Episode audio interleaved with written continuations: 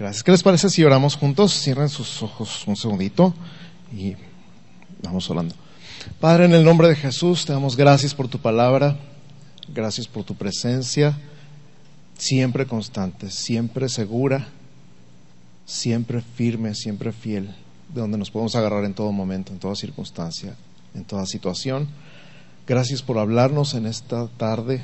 Nos ponemos atentos a tu voz, atentos a lo que tú nos quieres hablar, atentos a lo que tú nos quieres decir.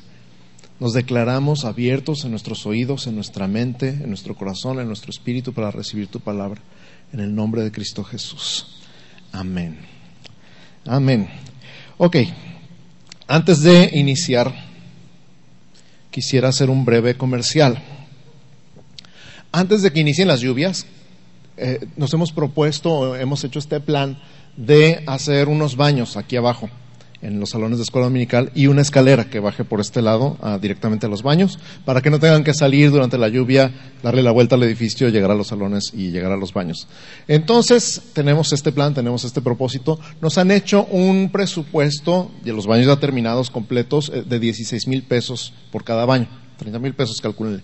Estamos trabajando, ya, ya hemos propuesto esto entre varios de los varones y varios han hecho el propósito de mejorar ese presupuesto, entonces probablemente nos salga más barato. Y también varios de los varones se han eh, voluntariado para hacer la mano de obra ellos mismos y que nos podamos ahorrarlo de la mano de obra. Sin embargo, queremos abrirlo a toda la congregación. Tenemos este presupuesto, no queremos usar los fondos de construcción porque queremos seguir con la construcción.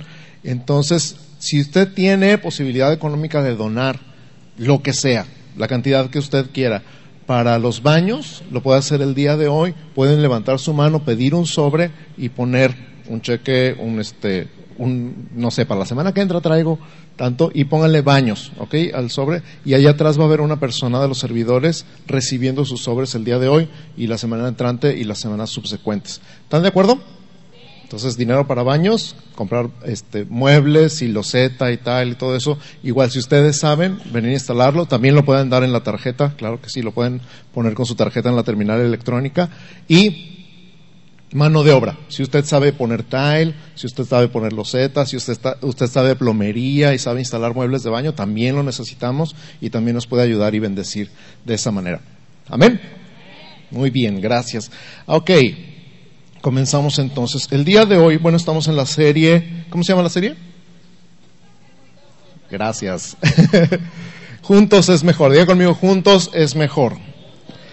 Y hemos estado hablando de los grupos pequeños, hemos estado hablando cómo no es lo mismo venir uno solito al servicio y estar aquí todo el servicio solito y se termina el servicio y nos vamos solitos otra vez y luego decimos, ay, pues es que nadie me conoce, nadie me saluda, nadie sabe quién soy, a nadie le importa si vengo o no vengo. Sí nos importa, sí queremos y queremos atenderlos personalmente, pero es imposible, decíamos la semana pasada, que un solo pastor pueda atender un grupo tan grande. Por eso necesitamos a nuestros líderes de grupos y a cualquier persona en realidad que tenga este don de pastoreo, que tenga este llamado, que tenga esta, esta necesidad en su corazón de sentarse con la gente y platicar con ellos y escucharlos. Tienes el don de pastoreo y deberías tener un grupo a veces dices, ay, es que está bien difícil, es que lo vienen con cada bronca. Bueno, vamos a estar platicando un poquito de eso. Hemos estado platicando un poquito de eso las últimas semanas y vamos a continuar. Pero tú tienes ese don, tú tienes ese llamado y te necesitamos. Comenzamos la primera semana diciendo comparte el cordero, ¿se acuerdan? Comparte el cordero. El cordero no es para ti solo, es para que tú comas de él, pero también tu familia, y no nada más tú y tu familia, sino tus vecinos, tus compañeros de trabajo, tus amigos, tus familiares. Comparte el cordero no es para ti solo, es para compartir en un grupo pequeño, un grupo de amigos, de hermanos, de, compañeros. Y luego, la semana pasada hablábamos de esto, el plan de pastoreo de Dios, donde, donde el suegro le dice a Moisés, tú no vas a poder solo, te vas a morir y se va a morir toda esta gente aquí esperando su turno para hablar contigo. Y entonces tú enséñales, ¿se acuerdan? La enseñanza, la palabra, ora por ellos, la oración, y nombra personas jefes de millares, de centenas, de cincuenta y de diez que te ayuden a llevar la carga. Y ese es precisamente nuestro plan y nuestro propósito aquí en San Pablo, particularmente en Central. Y veíamos también en el Nuevo Testamento, cuando Pedro dijo, no es justo que dejemos la oración y la palabra para servir las mesas, nombren a personas que nos ayuden en la atención personal. Necesitamos gente que le apasione la atención personal para que nos ayude en ese propósito y entonces los pastores nos podamos dedicar a la oración y la palabra. Obviamente hay atención personal, estamos abiertos, estamos disponibles, nuestros teléfonos y correos y Facebooks están abiertos en todo momento, pero necesitamos ayuda. El día de hoy, el tema de hoy se llama Servir juntos es mejor. Di conmigo, servir juntos es mejor. Si servimos juntos, la diferencia a servir aislados es que, igual que en el pastoreo, la carga es más ligera. No es tan cansado, no es tan drenante, no es tan pesado. Y aparte, pues nunca hay una persona que esté al 100 todo el tiempo, ¿verdad que no? Ustedes se sienten en su trabajo todos los días, cada día de la semana, cada semana del año que llega al 100 y que se va al 100. No, ¿verdad? Tenemos días que estamos al 100 y tenemos días que estamos a menos 100.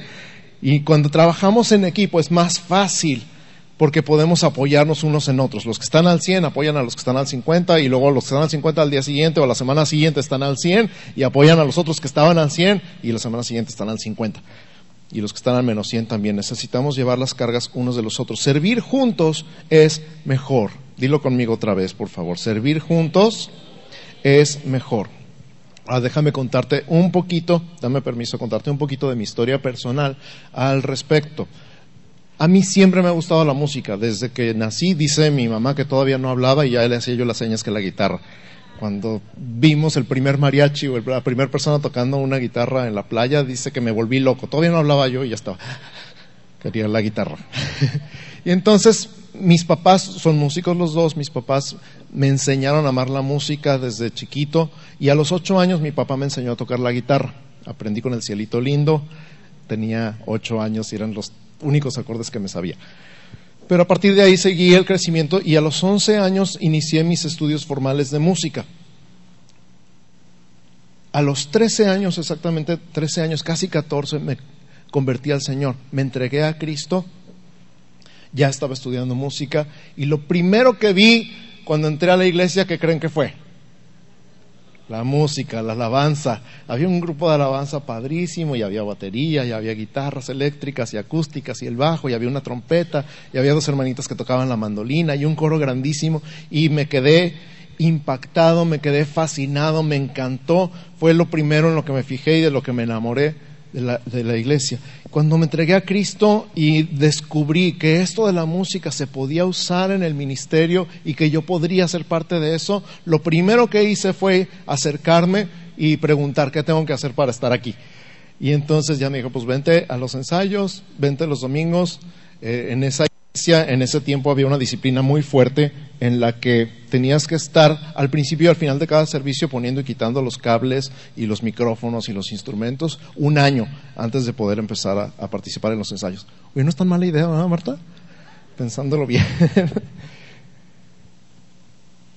Ese año sirviendo, aprendiendo, conociendo a la gente, fue increíble, fue maravilloso para mí y hice muy buenas amistades. El caso es que a los 14 años comencé a dirigir la alabanza y comencé a ministrar. Y empecé a los 15 años a tocar la batería en la iglesia. Mi esposa sonríe porque ya me conocía entonces. Ya nos conocíamos en aquellos tiempos. Ella era banderista y yo baterista. Hacíamos buena mancuerna. Cuando empecé a tocar la batería, un hermano me invitó a tocar con él, no nada más los servicios de los domingos, sino había muchas salidas. Él tenía un coro y tenía una banda y, curiosamente le faltaba un baterista. Y entonces me empezó a invitar a tocar, fuimos a tocar a muchísimos lugares, me invitó a tocar primero ahí en la Ciudad de México, en varias iglesias, y después en el Ministerio Carcelario visitamos todos los ocho reclusorios y los cerezos de la Ciudad de México, los de hombres, los de mujeres, el psiquiátrico, fuimos a muchísimos lugares, al hospital, al hospital pediátrico, fuimos a montones de lugares, y en cada lugar que ministrábamos juntos nos uníamos cada vez más. Esta banda llegó a ser una banda muy, muy unida fuimos amigos muy entrañables porque pasábamos mucho tiempo juntos. Aparte, este hermano pues era mayor que todos nosotros y entonces nos íbamos en su carro. Él, yo me acuerdo que se tomaba el tiempo de recogernos a cada uno en nuestra casa, íbamos juntos a ministrar a donde fuéramos. acto seguido nos invitaba a tacos a todos. Yo no sé cuánto dinero gastó en tacos este hombre, de verdad, no tengo idea. Pero nos invitaba a todos a los tacos y luego nos llevaba a cada uno a nuestra casa. Posteriormente los viajes se fueron haciendo cada vez más, más lejos y, al rato ya no era en, en, carro, a veces ya era en autobús, a veces ya fue en avión. En una de esas me dijo, ¿tienes pasaporte? Y yo, no, pues voy a sacar uno porque vamos a, afuera del país. Y yo, wow. Ok, todo, un, todo un, un, relajo en mi familia porque era la primera vez que viajaba yo solo y viajaba afuera de, del país. ¿no? Pero repito, el, el, impacto de este hombre en mi vida, y no solamente de este hombre, sino del grupo de amigos con los que estábamos tocando y ministrando, fue grandísimo. Yo puedo decir que esos años fueron los que me formaron en el ministerio. No fue exactamente un instituto bíblico, tal como lo, lo conocemos, pero fueron esas horas, esos cientos, tal vez miles de horas en los carros, en los aviones, en los autobuses, en los hoteles, en el estudio de grabación, todo ese tiempo trabajando juntos, pero no nada más trabajando, sino comíamos juntos, convivíamos juntos, veíamos películas juntos, hablábamos del ministerio y, literalmente hablábamos de todo, de escatología, de teología, de lógica, hablábamos de todo lo que se te pueda ocurrir porque éramos amigos. Entonces no nada más tocábamos juntos, sino que llegué a tocar con mis mejores amigos por varios años. Para mí esto es el ministerio.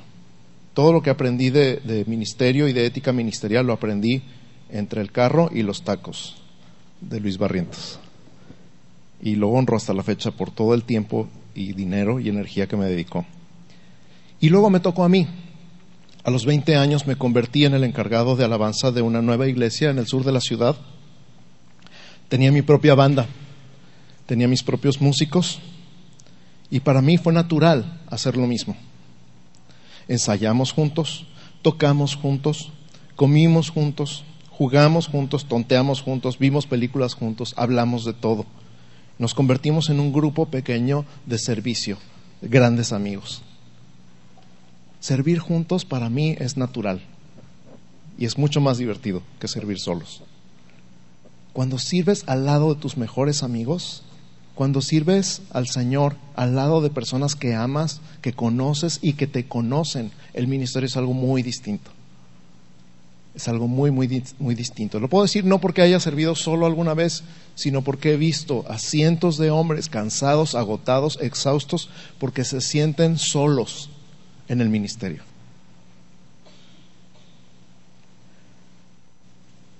Y yo te puedo decir el día de hoy, no tienes que ser así la superestrella y andar viajando por todo el mundo para sentirte solo. Te puedes sentir solo en el ministerio aquí dentro de la congregación, porque te puedes desconectar de la gente. Puedes estar sirviendo por días, por horas, por meses, por semanas, por años y sentirte solo y decir, pues le he invertido tanto tiempo a esta iglesia, pero me siento solo, me siento desconectado, me siento descuidado, me siento abandonado. El problema es, no hemos aprendido a lo mejor a servir juntos.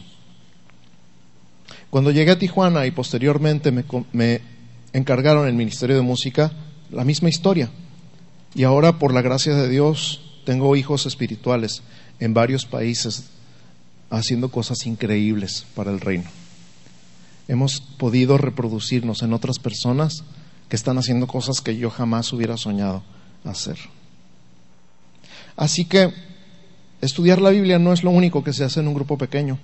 Servir juntos es mejor, lo digo por experiencia propia, que servir cada quien por su cuenta.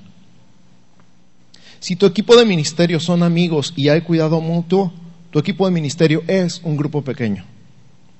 Si tu grupo pequeño se involucra en el ministerio todos juntos, créeme, servir juntos es mejor. Quiero leer un pasaje muy particular en Primera de Crónicas, capítulo 25, versos 1 al 6. Este es uno de mis pasajes favoritos del Antiguo Testamento. Siempre digo eso, ¿verdad? Pero este me encanta, me encanta, me encanta.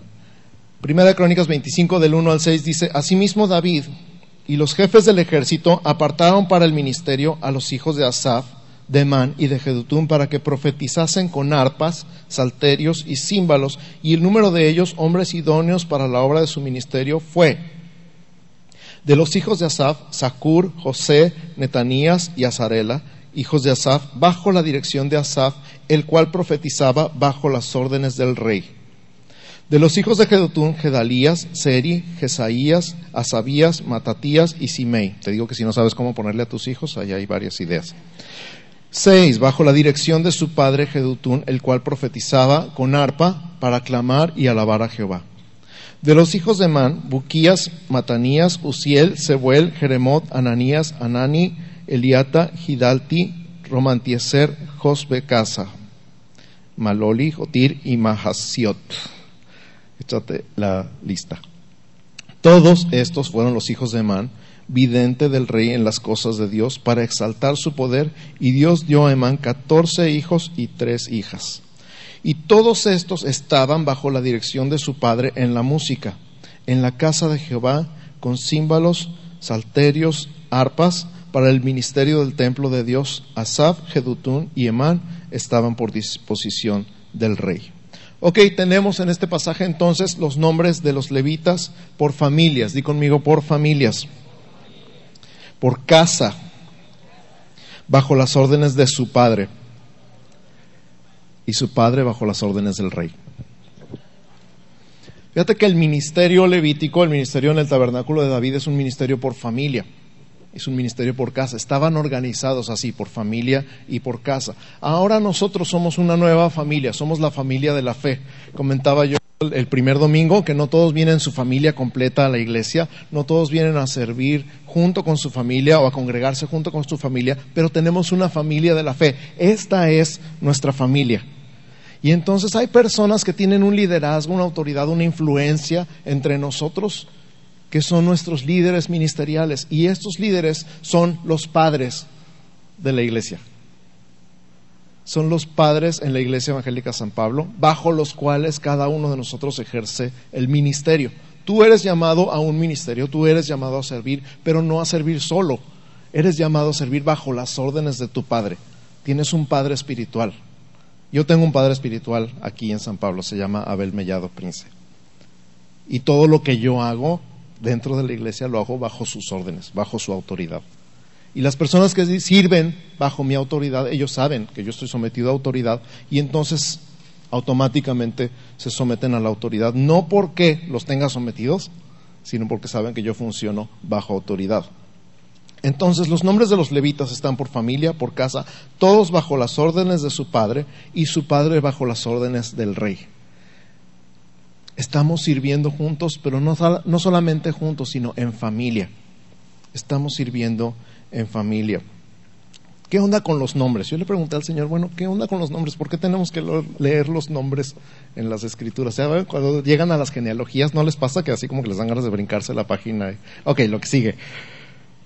A mí también, lo confieso. No se hagan, les gusta pasar a la siguiente página.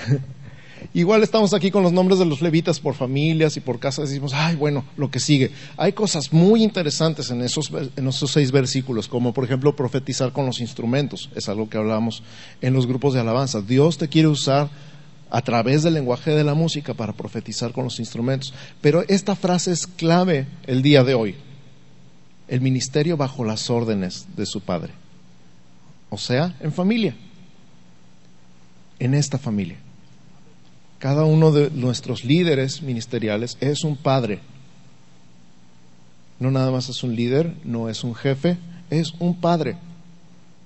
Y los nombres son importantes porque son importantes para Dios. Por lo tanto, son importantes para nosotros. Una de las cosas que tenemos mi familia y yo con las películas en el cine es ver los créditos en las películas hasta que se acaban. Normalmente nos fijamos en los nombres, por ejemplo, quién hizo la música. Soy músico, no lo puedo evitar.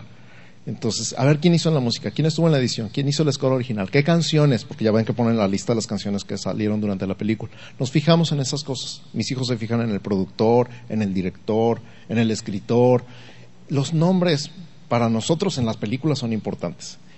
Y luego sale todo un ejército, ¿verdad?, de dobles una cantidad impresionante de dobles, depende de la, de la, película que estés viendo, o una cantidad impresionante de artistas digitales que trabajaron en la computadora, que hicieron las sombras, que hicieron las animaciones, para que la película se viera como se ve.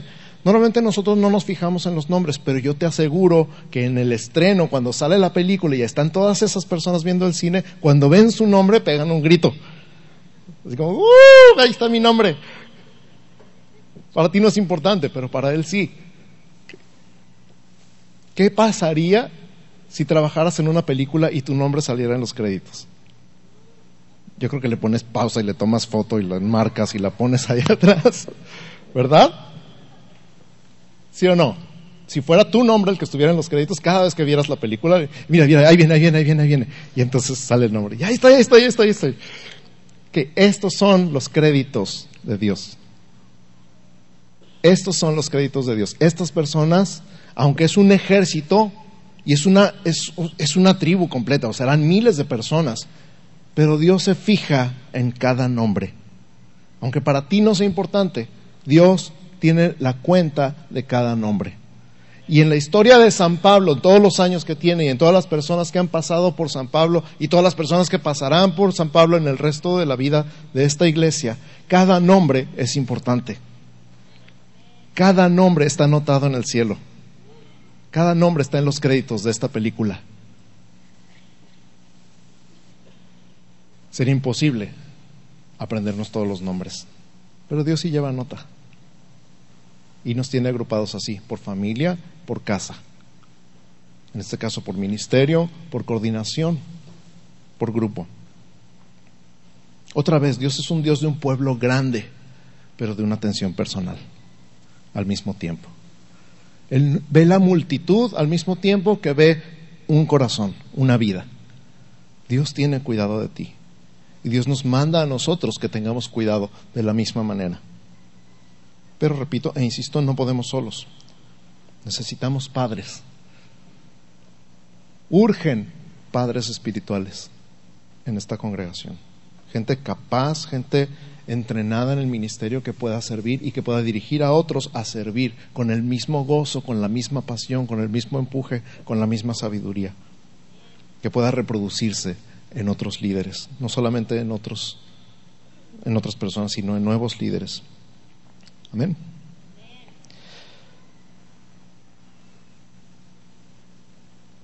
Entonces, padres espirituales para disipular y servir con sus hijos. Gálatas 4:19, lo acabamos de leer en, la, en el esgrima bíblico, dice, hijitos, por quienes vuelvo a sufrir dolores de parto hasta que Cristo sea formado en vosotros.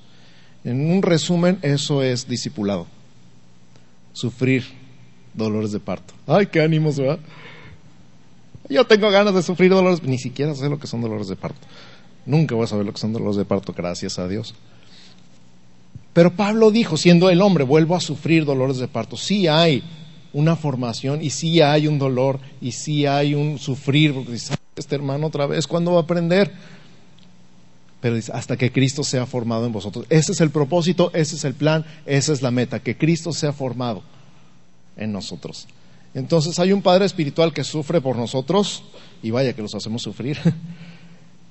y hasta que vea a Cristo en nosotros. Y entonces el gozo es grandísimo, igual que en un parto, ¿verdad? Al principio, antes de que nazca el bebé, es dolor. Después que nace el bebé, es gozo, es alegría, es dicha. Así nosotros de la misma manera sufrimos antes y nos gozamos después. En Primera de Juan, en toda la, la carta Primera de Juan, Juan le dice a la iglesia, hijitos, nueve veces. Juan le dice a la iglesia, en primera de Juan, nueve veces, hijitos. ¿Qué es eso más que un corazón de padre? Un corazón de padre diciendo a la iglesia, hijitos, guardados de los ídolos, hijitos, no amen al mundo, hijitos, hijitos, hijitos, una vez, otra vez, otra vez. De repente a mis discípulos les digo hijitos porque creo que ese es el corazón de Dios para ellos, un corazón de padre. Fíjate, Pablo, cuando le escribe a Timoteo, le dice verdadero hijo en la fe. Ahí lo leímos también, 1 Timoteo 1.2. Pablo a Timoteo, verdadero hijo en la fe.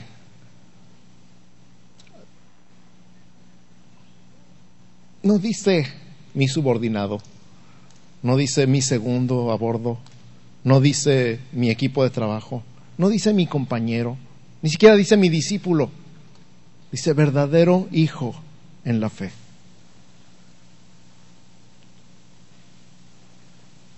No te puedo explicar mi corazón.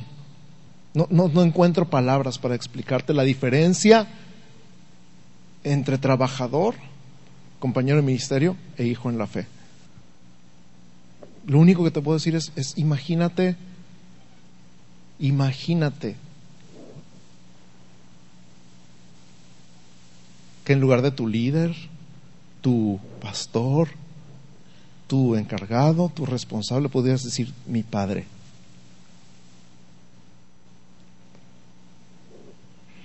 ¿Te imaginas?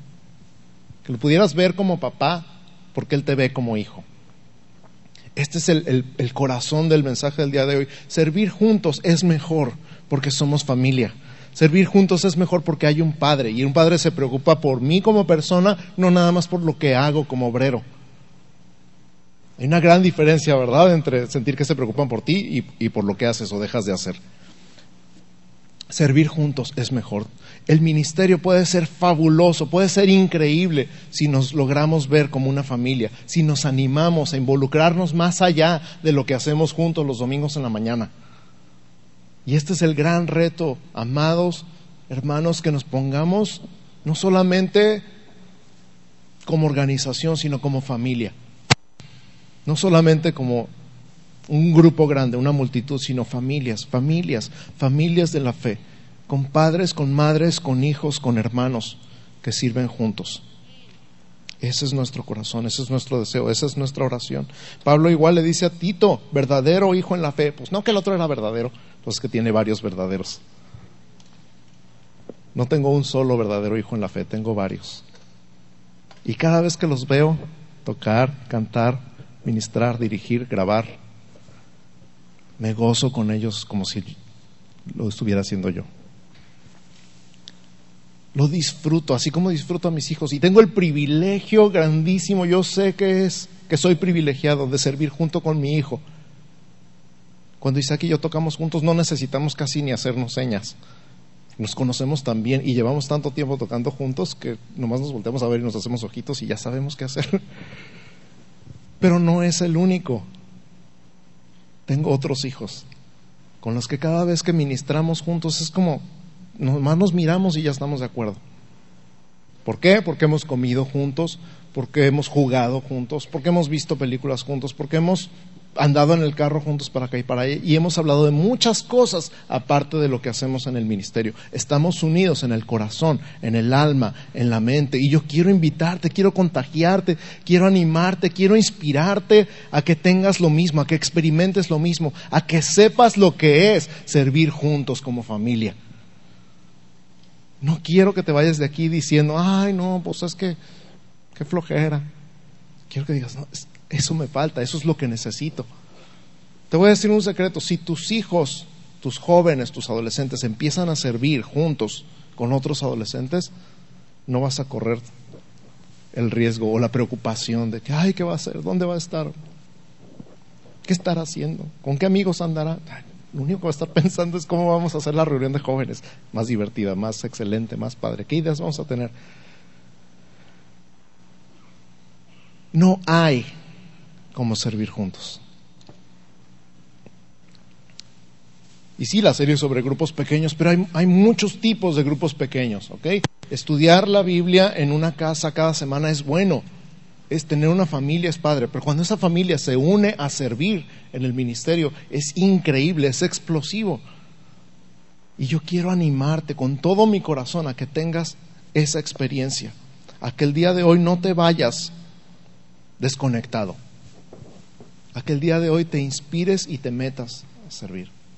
Que nos conozcamos, por supuesto, que nos caigamos bien, que nos caigamos mal, que nos aguantemos, que nos aceptemos. Que digamos al rato, pues así es y así lo amo.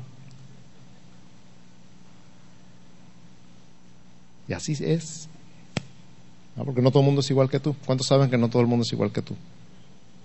Que no todo el mundo piensa igual que tú. Está bien. No pasa nada. Así nos hizo Dios diferentes. con ese plan, con ese propósito, que nos amemos, que nos aguantemos, que nos soportemos en amor, dice la palabra, y que seamos familia, que seamos padres y madres espirituales. Servir solo es entonces cansado, es drenante, no tienes oportunidad de descansar porque estás solo y nadie puede tomar tu lugar. Servir juntos es divertido, es descansado. Y cuando te ves reproducido, multiplicado en hijos espirituales, no hay nada que se compare con eso. Hoy tienes la oportunidad de recibir un entrenamiento, nada más y nada menos que de nuestro pastor Abel Mellado, terminando el servicio, para saber cómo liderar un grupo. Y te animo, sea un grupo de hogar o sea un grupo de servicio, toma este entrenamiento para que sepas un poquito más de cómo es juntos. Entrénate como líder, te necesitamos y queremos ver otra vez como los créditos de la película, el equipo de San Pablo, los equipos de San Pablo. Una multitud, pero donde cada nombre es tomado en cuenta. Un grupo grande, volteen y ven para todos lados. Alguien que me diga que se sabe los nombres de todos. Que diga, yo puedo decirle a cada uno por su nombre. En la pandilla, en el grupo de varones, los lunes tenemos prohibido decirnos brother, hermano, compa. Prohibido. Tenemos que llamar a cada uno por su nombre. Y cuando llega alguien nuevo, hacemos toda una dinámica para que se sepan los nombres de todos. Tenemos prohibido, porque no es un grupo tan grande como para que no te sepas los nombres. Pero el hermanito, el brother, el el compa nos hace estragos, porque así nos da flojera aprender los nombres y pues no tenemos que, nomás le tengo que decir brother. Pero no, hay más, hay más. Dios quiere, y es su plan, que cada uno de nosotros sea conocido, amado, aceptado por nombre y tal y como es. Y el, servir juntos definitivamente es parte de eso. Estudiar juntos, pero más allá, servir juntos como ministerio, como equipo, como familia y ese es mi ánimo, ese es mi corazón para ustedes el día de hoy. Así que, mientras el grupo de alabanza se va acercando y vamos a tener este tiempo de adoración juntos, quiero que pienses, que medites. Cierra tus ojos un segundito y medita. ¿Qué estoy haciendo? ¿Qué estoy haciendo? ¿Me estoy aislando? ¿Estoy reclamando que nadie me pela? ¿Qué estoy haciendo? ¿Vengo? ¿Me siento y me voy? ¿O soy parte de algo más grande? ¿Qué estoy haciendo? Medita un segundito. ¿Qué estoy haciendo? ¿Qué estoy haciendo con mi vida? ¿Qué estoy haciendo en esta iglesia? ¿De qué soy parte? ¿Qué me está faltando?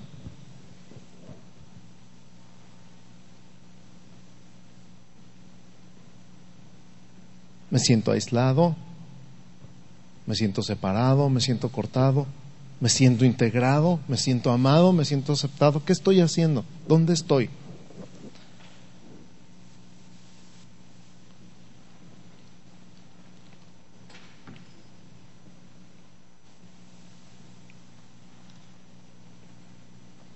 Soy parte de una familia, soy parte de un equipo que estamos unidos, que que hacemos cosas juntos, que nos amamos. Para mí es grandísimo gozo ministrar con mis amigos, con mis hermanos, con mis hijos, porque son mis hijos, estos chamacos.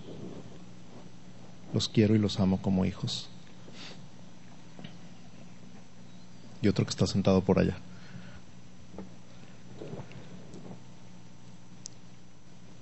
puedes tener una probadita el día de hoy? ¿Alcanzas a tener una probadita el día de hoy?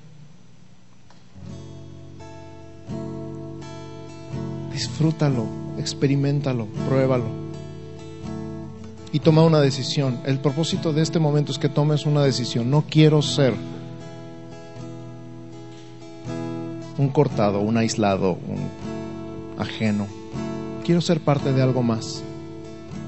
Quiero ser parte de algo más grande. Quiero mi nombre en los créditos. Quiero vivir y servir y gozar con hermanos verdaderos hermanos, y tener un padre espiritual, o ser un padre espiritual y tener hijos espirituales en los que me reproduzco y, y veo yo sus logros en el ministerio como si fueran míos. Quiero, quiero ser parte de algo más.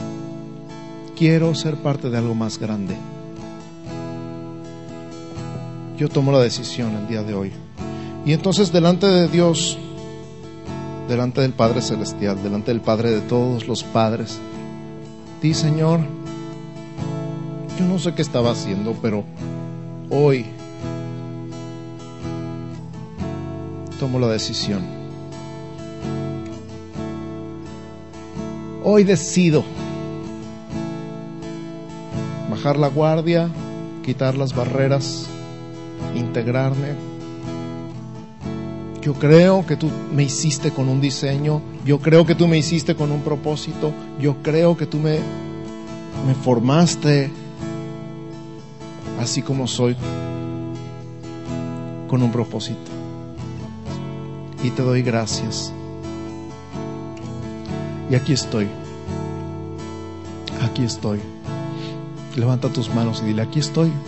Si estás de acuerdo conmigo, levanta tus manos y dile, aquí estoy, úsame como tú quieras, ponme en el equipo que tú quieras, en la familia que tú quieras, aquí estoy. Si estás de acuerdo conmigo, di, ok, no importa, yo sé que no todo el mundo piensa igual que yo, yo sé que no todos somos iguales. Me voy a dejar de excusas, de pretextos y aquí estoy.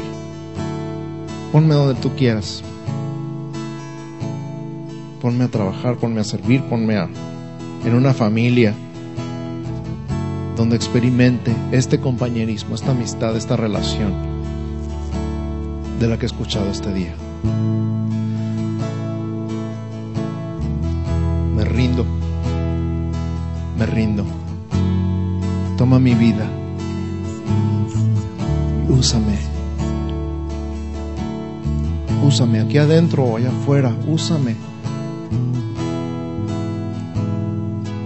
Úsame con un equipo, úsame con una familia.